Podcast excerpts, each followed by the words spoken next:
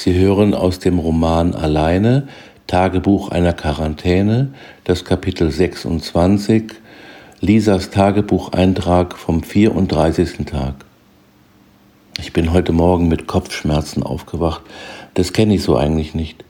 Ich bin nicht der Kopfschmerztyp, wie zum Beispiel meine Kommilitonin Eva, mit der ich vor Jahren einmal ein Zimmer im Studentenwohnheim geteilt habe. Sie hatte regelrecht schlimme Migräneeinfälle, die sogar mehrere Tage andauerten. Sie war dann kaum ansprechbar, hatte die Rollläden heruntergelassen, sich permanent übergeben und konnte auch nichts essen. Ich bin nur zum Schlafen hingegangen. Ich hatte sie regelrecht zum Trinken zwingen müssen. In den migränefreien Tagen hatte sie Besuch, häufig wechselnden. Als ich Holger kennengelernt hatte, konnte ich dann endlich ausziehen. Zum Abendessen hatte ich heute Nudeln mit Tomatensauce aus der Dose. Die habe ich in Magdalenas Speisekammer gefunden. Ich war zu faul, frische Tomaten aus dem Garten zu nehmen.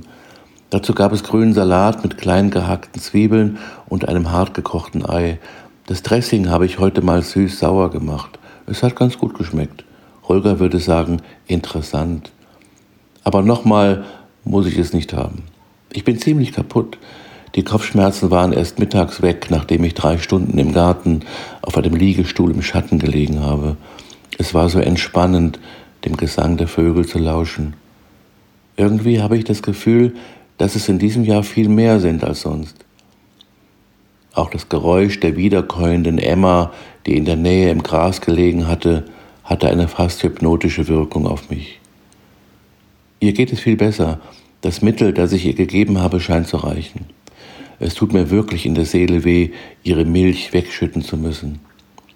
Vorhin fiel mir ein, dass ich einmal Dickmilch ansetzen könnte.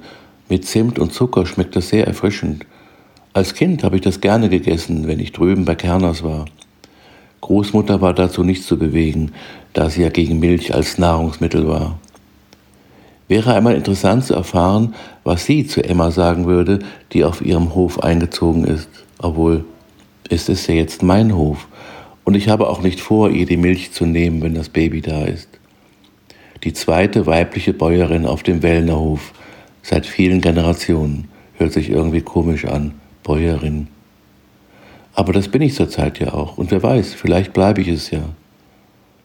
Den Hahn habe ich Philippe getauft, weil er mich an einen unserer spanischen Köche auf dem Schiff erinnert, dessen gesamter Körper mit bunten Tattoos bedeckt ist. Naja, jedenfalls so viel ich von seinem Körper kenne.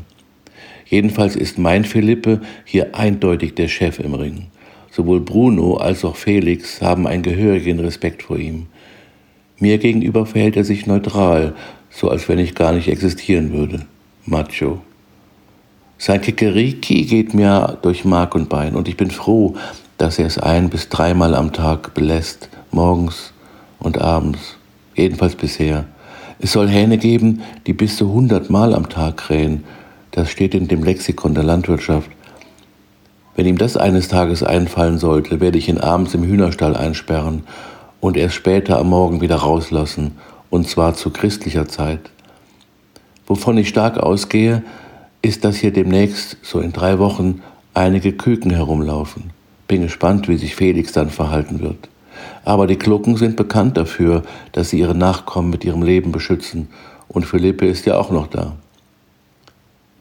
Der aufregendste Teil des Tages war aber der Tresor. Dazu musste ich wieder auf den Speicher. Ich erinnere mich, dass Großmutter das schwere Teil irgendwann einmal dorthin hat bringen lassen. Drei Männer waren dafür nötig gewesen. Für die Kombination, die aus drei zweistelligen Zahlen bestand, musste ich wirklich in Krümels Impfpass nachschauen. Nicht wegen des Tages, den weiß ich im Schlaf, aber bei der Jahreszahl war ich mir nicht mehr so sicher. Ich gab also 151180 ein und simsalabim, die Tür ging auf. Was mich da erwartet hat, hätte ich mir noch nicht einmal erträumen können. Fein aufgeschichtet lagen dort eine Menge kleiner Täfelchen aus Gold und daneben eine Art Kette, die aus kleinen goldenen Vierecken bestand, die man einzeln abknipsen konnte. Obenauf lag ein Schreiben. Liebe Lisa, ich hätte dir gerne mehr hinterlassen, aber das hier sollte doch für eine Zeit lang reichen. Es sind ungefähr 120.000 Euro in Gold. Vielleicht ist es inzwischen mehr wert, weniger bestimmt nicht. Wie du weißt, habe ich eine Inflation und mehrere Wirtschaftskrisen erlebt. Die letzte hast du ja auch mitbekommen, die von 2009. Danach war mir klar, dass es nicht das Ende ist und ich konnte den Banken nicht mehr vertrauen.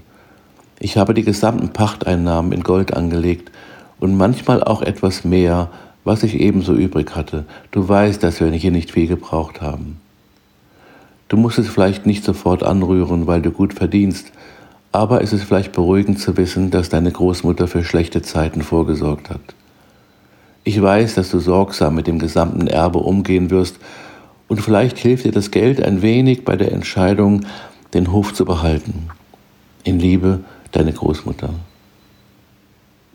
Während ich dies schreibe, liegt Felix neben mir auf dem Sofa und sieht aus großen grünen Augen auf einen Fleck an der Wand. Ich habe mich schon danach umgedreht und kann dort nichts Besonderes sehen. Manchmal starrt er mich auch lange an, so wie er das noch nie gemacht hat, fast unheimlich, als wenn er durch mich hindurchblicken würde oder könnte. Nach ein oder zwei Minuten verändert sich sein Blick, er wird dann unruhig, dreht den Kopf weg oder kneift die Lider zu. Das Verhalten habe ich noch nie bei ihm erlebt. Ich hoffe nicht, dass er krank wird. Ich habe den gesamten Inhalt des Tresors vor mir auf dem Schreibtisch liegen und kann jetzt beim Schein der Lampe genauer sehen, um was es sich alles handelt. Auf dem Speicher war es dafür zu dunkel. Es sind nämlich auch Goldmünzen dabei, kleine und etwas größere. Grete hat alles akribisch aufgelistet. Das kleine Büchlein war mir zunächst im Dunkel des Speichers auch nicht aufgefallen, erst als ich den Tresor geleert hatte. Zehn ein Viertel OZ Goldmünzen mit der Prägung Wiener Philharmoniker. Zehn ein halb OZ Goldmünzen mit der Prägung Krugerrand. Die einzige übrigens, deren Namen ich schon, mal, schon einmal gehört hatte. Zehneinhalb Oats Goldmünzen mit der Prägung Britannia. Fünfeinhalb Oats Goldmünzen mit der Prägung Meeple Leaf. Dann 20 Goldbarren zu je 1 Gramm, 20 Goldbarren zu jeweils 2 Gramm, 20 Goldbarren zu jeweils 5 Gramm. Ich musste die Lupe holen, um die Prägung lesen zu können. Hereus Feingold 999,9 1 Gramm.